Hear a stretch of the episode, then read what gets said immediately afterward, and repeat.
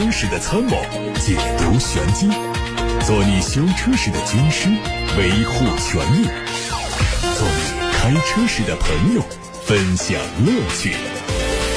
调频九二七，傍晚六点半，董涛说车，只和车友在一起。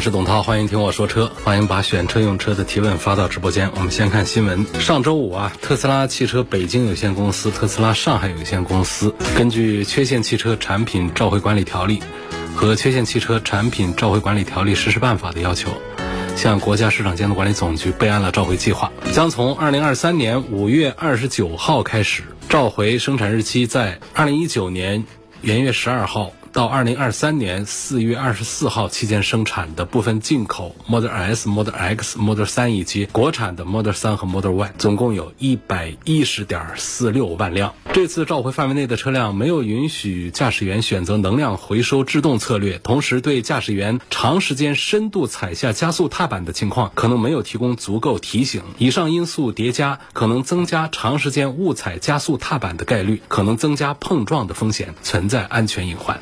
本次召回活动是在国家市场监督管理总局启动缺陷调查情况下开展的。受调查影响，特斯拉汽车北京有限公司、特斯拉上海有限公司计划通过汽车远程升级 OTA 技术，为召回范围内的车辆推送新开发的功能，以降低因长时间深踩加速踏板导致速度过快引起的碰撞风险。功能包括在驾驶员长时间深度踩下加速踏板时发出提醒，调整车辆能量回收制动策略的出厂默认状态。在不具备能量回收制动强度选择的车辆上提供选项，以允许驾驶员选择能量回收制动强度。本次召回可以说是特斯拉历史上和目前年度单次召回数量之最，基本涵盖了2019年至今特斯拉在中国的销售总量。总想教育消费者的特斯拉终于做出了妥协，被万人所指的强制单踏板模式可算是成为了过去式。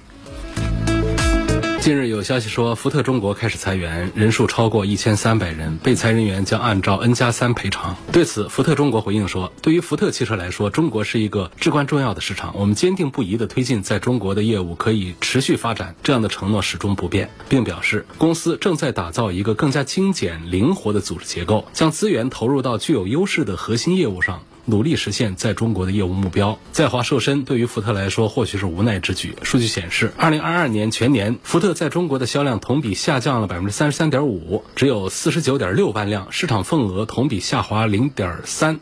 来到百分之二点一，息税前亏损五点七二亿美元。在这样的背景下，福特中国开始制定缩减投资以提高盈利能力的新计划。福特汽车 CEO 在财报电话会议上明确表示，我们将制定一个投资较少、更精简、更集中的中国业务，会把战略重点调整为商用车、电动汽车和出口业务。这并不是福特第一次传出和裁员相关的消息。早在去年八月，福特通过裁减在美国、加拿大和印度的总共约三千个职位，以降本增效，为加速进军电动汽车市场提供更充足的资金准备。理想汽车发布了今年一季度的财报报告，期内理想汽车营业收入一百八十七点九亿元，同比增长了百分之九十六。其中车辆销售收入一百八十三亿元，同比增加了百分之九十七，净利润九点三亿元，去年同期净利润亏损。一千零八十六万元，实现了同比扭亏为盈。新车交付量同比增长百分之六十六，达到了五点二六万辆，实现单季交付最好成绩。在造车新势力发展多年，仍然普遍亏损的大环境中，理想汽车同比扭亏为盈的信息格外引人注目。理想汽车预计，第二季度汽车交付量在七点六到八点一万辆，同比增长百分之一百六十五到一百八十二。CEO 理想在财报后的电话会议上表示。争取六月份实现单月交付三万辆的目标。关于下一个阶段的发展，将根据四月十八号发布的智能和电能双能战略推进。一方面将进入以城市 NOA 为代表的智能驾驶三点零时代；另一方面，即将开启增程式电动和和高压纯电动并驾齐驱的新篇章。比亚迪海洋军舰系列的第二款轿车驱逐舰零七已经完成申报，将在今年三季度正式上市。新车的整体风格和比亚迪海豹相似，采用了长车头、短前悬的设计。尺寸方面，车长四米九八，轴距两米九零，整体尺寸比汉小一点。这车是海洋网第一款 B 加级的超混轿车，价格区间在二十到二十五万元之间。网上传出了一组吉利银河 L 六的实拍图，它的定位是智能电混轿车，也会在三季度上市交付。在外观方面，封闭式的前脸造型搭配的是贯穿式的灯带，侧面用了多线条的设计来增加层次。尾灯有很复杂的结构，贯穿式的黑色区域中央镶嵌着吉利字母车标，底部也加进了镀铬装饰的扩散器来做装饰。参考此前曝光的谍照，整体风格和银河 L 七类似，但副驾驶娱乐屏可能会被取消。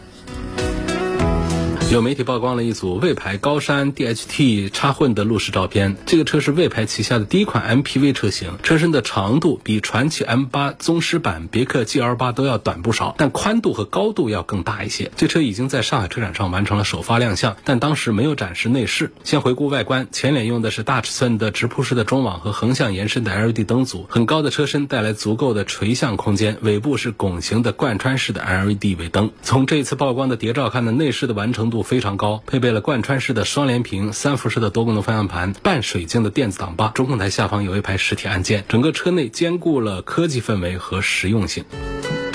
别克新款君威在工信部完成了变更申报。如果你还没有从君越的大嘴中缓过神来，那么君威会让你再次深化这个印象。具体来看，经典的盾形格栅更换成了梯形的大嘴式的格栅。随着中网造型的改变，两侧的通风孔区域也做了调整。车头上方更换为全新的三色盾 logo。车尾部分跟现款基本一致。申报图显示，尾标用的是 2.5T、2.8T 这样的传统方式，动力继续是 1.5T 和 2.0T 配九速手自一体。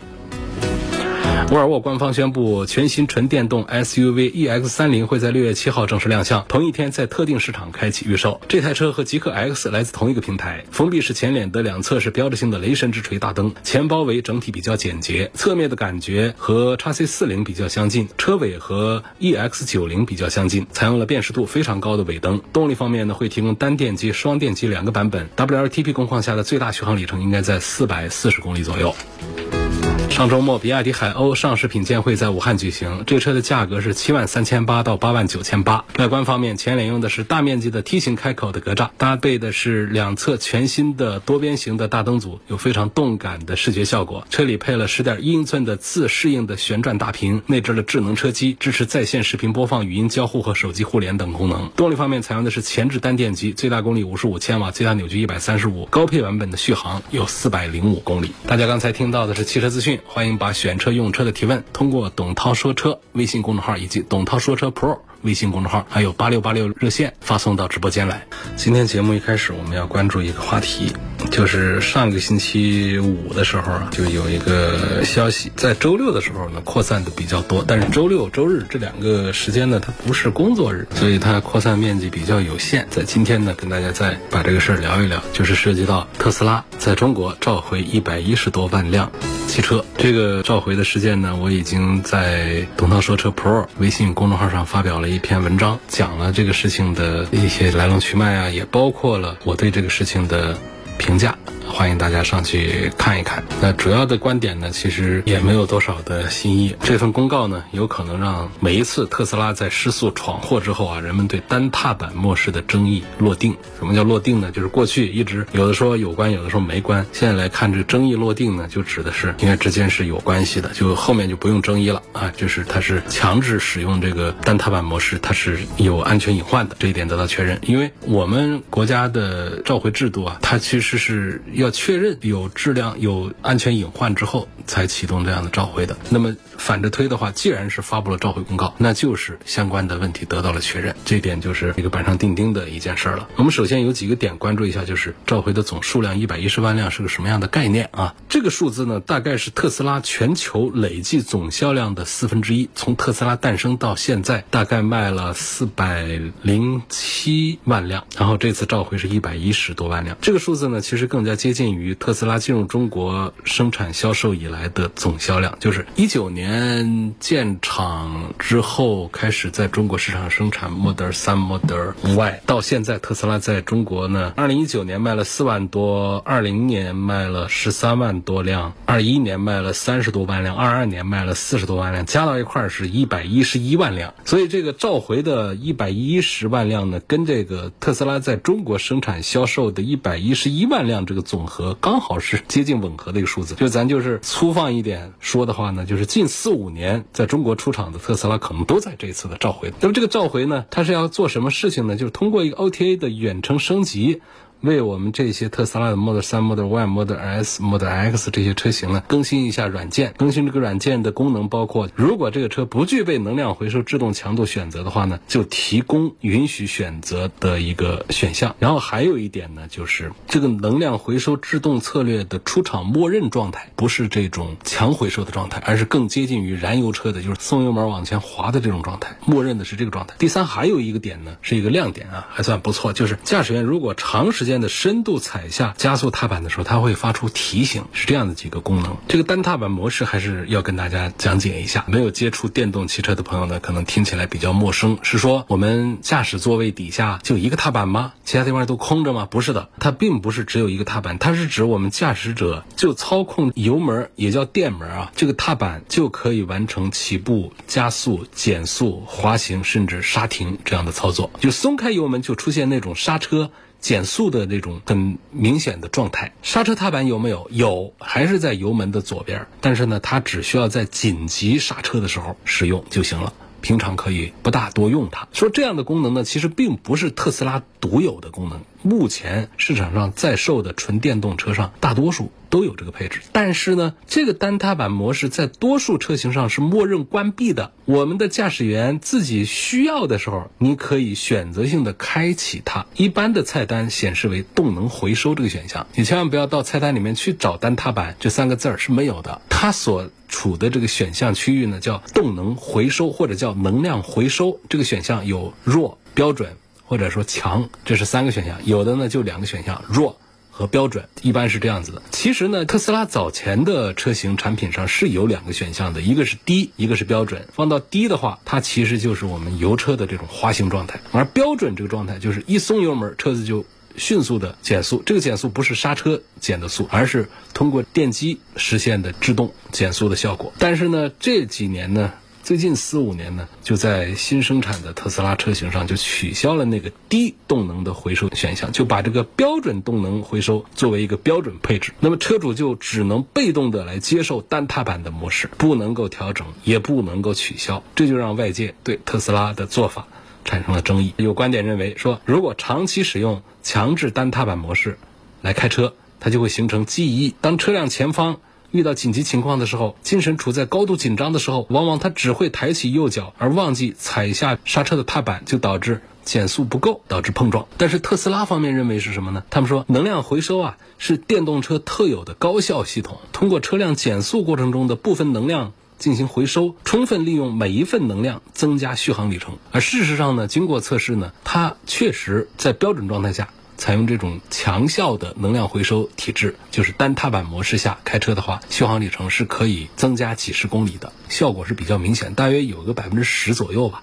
但是呢，这几年特斯拉的负面。热搜是比较多的，什么失速啊、刹车异常啊、突然加速啊、失控这样的一些情况，就让很多消费者在买特斯拉车型时产生疑虑，说这个特斯拉的安全系统啊到底怎么样？此前的特斯拉的一位副总裁曾经表示说，特斯拉失控的比例很小，车主踩错踏板的比例在事故当中是很高的。有一个数据呢也证实了这一点，就是美国国家公路交通安全管理局发布报告，对两百四十六例特斯拉失控加速的事件进行调查，然后全。全部都是踩错踏板所造成的，这是对事情的来龙去脉的一个介绍。在这儿呢，就还要跟大家分享一些观点。这个观点呢，是来自于中国汽车名嘴联盟的各位主持人们，全国各地交通广播的汽车节目主持人们对这个事情也发表了议论。先看看我发表的议论是这么说的：说创新和破坏是双胞胎，特斯拉赢在创新，也赢在破坏。创造新世界需要打破传统，但打破传统极可能滑溜成。侵犯。讨伐单踏板本质是新旧族群的对撞，新人忽略被刹车肌肉记忆的重要性，强调建立新习惯的科学性；旧人无视数十公里的续航提升，坚守经验主义的合理性。赚钱是王道，何必要霸道？最终，特斯拉在中国选择孔孟之道。总之，在中国吃炒饭，刀叉就得靠边站。看浙江交通之声小崔热线主持人崔旭的评论，他说，在下班路上看了一篇特斯拉召回的小消息，标题大概是特斯拉终于承认踏板问题。普通消费者一看，可能就冲着承认失控去了。突然有感觉啊，说特斯拉这几年在咱们这儿也真是不容易，哪哪都是负面，舆论充满恶意。这样的环境下。能做出这样的声势，能卖出这样的销量啊，确实是不容易啊。又感觉特斯拉有点像汽车行业的郭德纲，不按套路，不循规矩，但是场场都是满坑满谷，负面很多，但对得起衣食父母。重庆交通广播主持人林海的观点是：一百一十万辆相当于特斯拉在中国销售的全部车辆。三个关键词：第一个 OTA，这次召回车主不用到店，软件升级不会费钱；第二个单踏板，一丢油门就刹车晕。召回后，你踩错了，车辆会发出提醒。第三个，能量回收，我对那种拖拽感特别不舒服。召回后，消费者可以选择回收强度。本来嘛，自己说好不一定好，大家认可那才算好。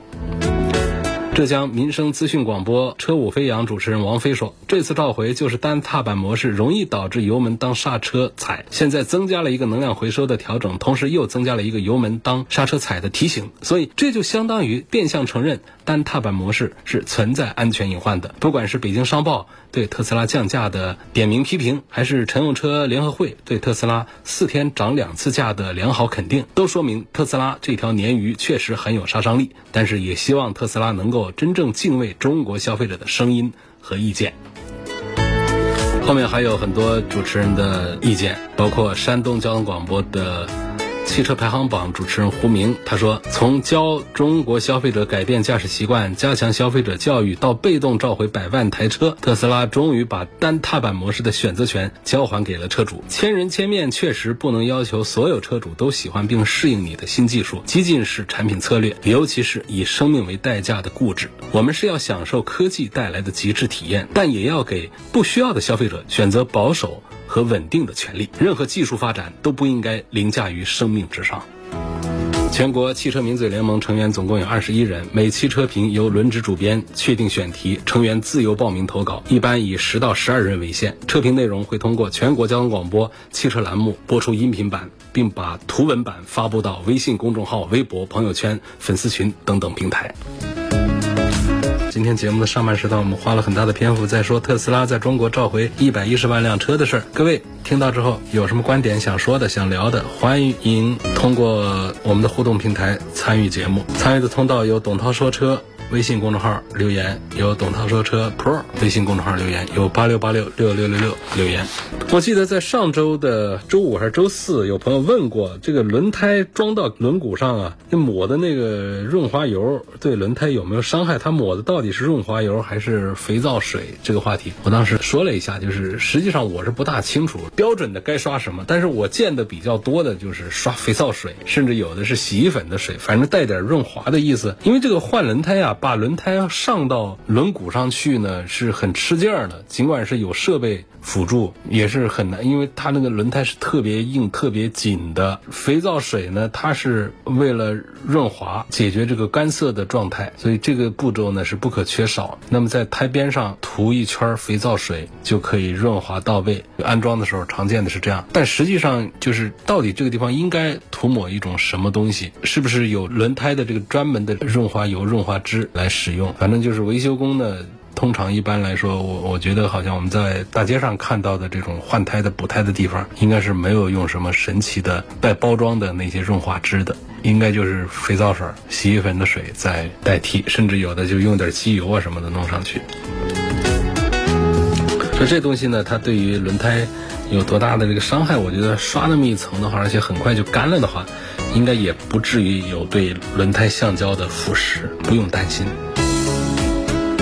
下面有问：北京奔驰新款 E 级什么时候可以买到？上市大概多久会有优惠？整体性能怎么样？不知道啊。它在上海车展上四月份刚刚亮相，应该是在今年的下半年上市，所以下半年能买到。上市多久会有优惠？这还没上市就指着它优惠？就我们派。我们的任何一个听众去担任北京奔驰的销售总监，有一个基础常识，就是我这新车一上市，本身它就不是一个冷门车型，它就是个热销的一个产品，我怎么着也不可能一上市我就给它上优惠呀，这还想卖不想卖了？这是一个销售岗位的一个基础常识。另外说它整体性能怎么样，就是整个 E 级是什么样，它新一代的肯定会有一些改良，但至于说它整体性能怎么样，那还得等第一个上市之后。第二个呢，得车主们用一段时间之后，听大家的议论和评价，才是比较客观和中肯的。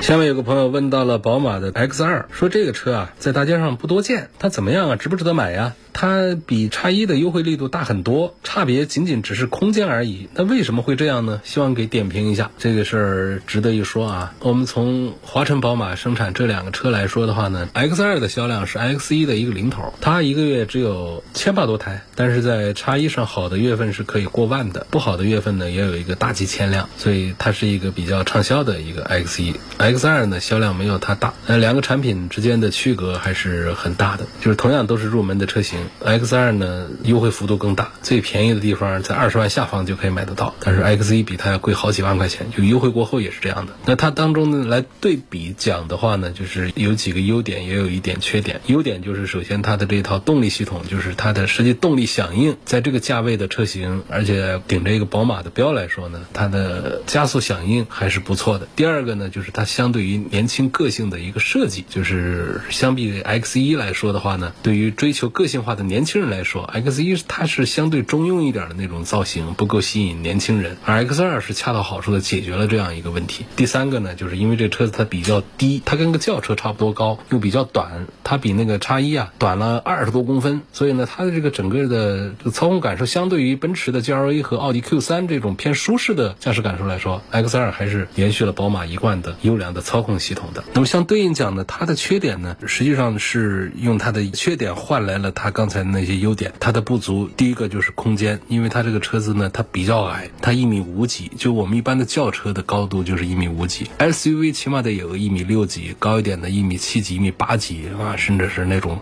高大威武的到一米八、一米九的那种都有。所以这个一米五几的车高，它其实就是个轿车的高度。那这带来的好处是它操控更有运动感，底盘低啊。它的缺点就是头部空间不足了，因为本身它都比那个 X 一啊短了二十多公分，轴距短了十多公分。所以它后排的腿部的空间，它本身就小一些。然后呢？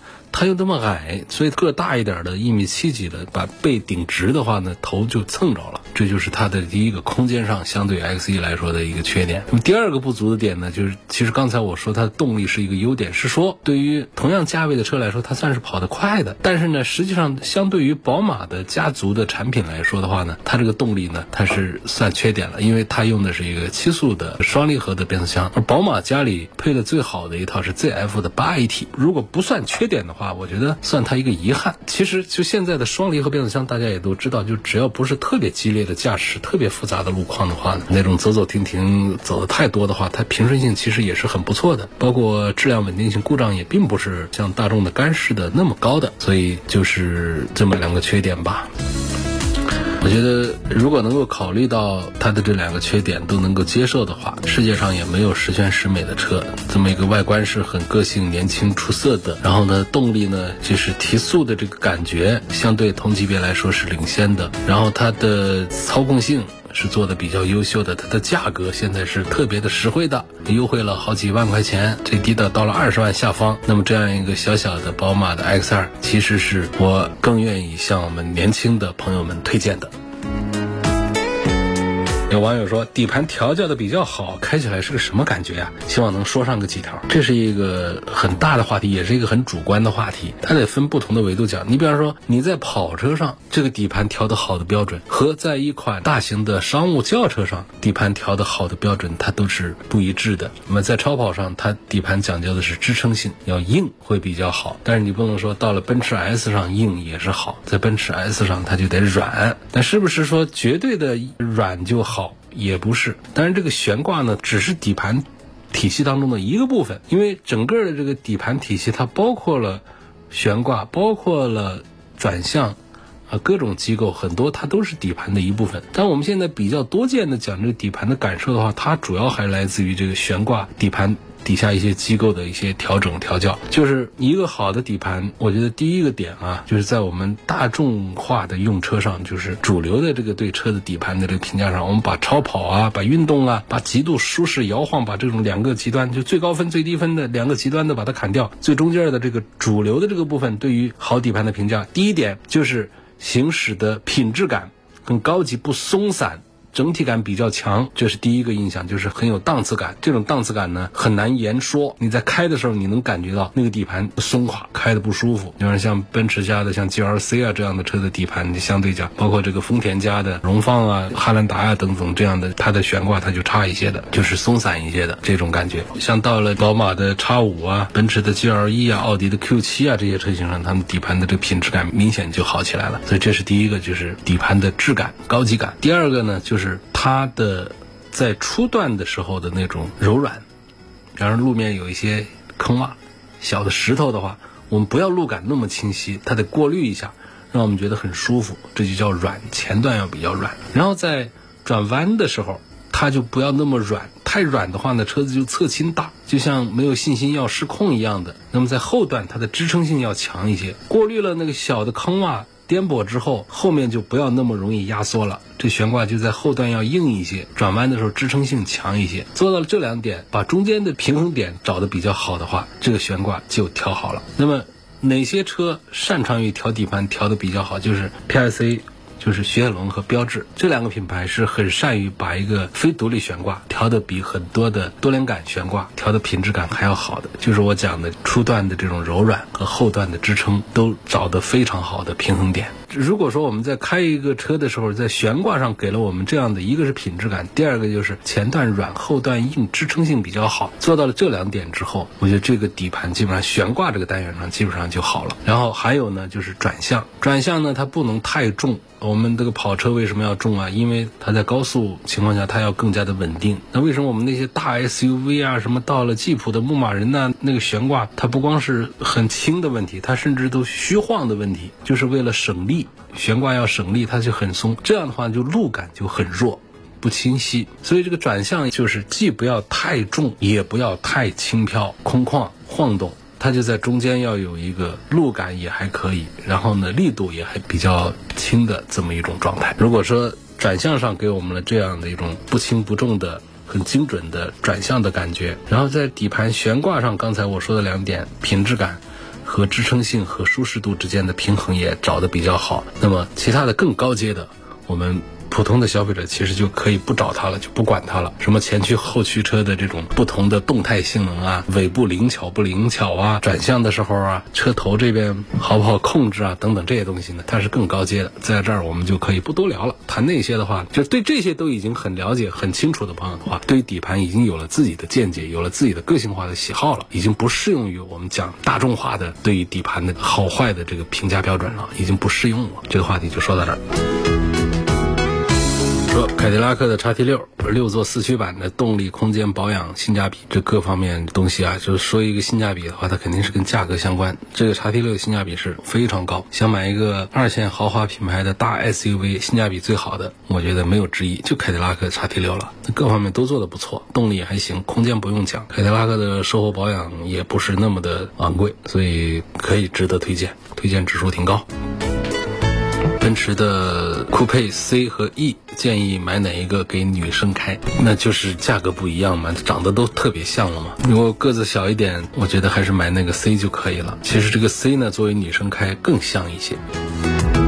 我们今天就到这儿，感谢大家收听和参与，下次节目再会。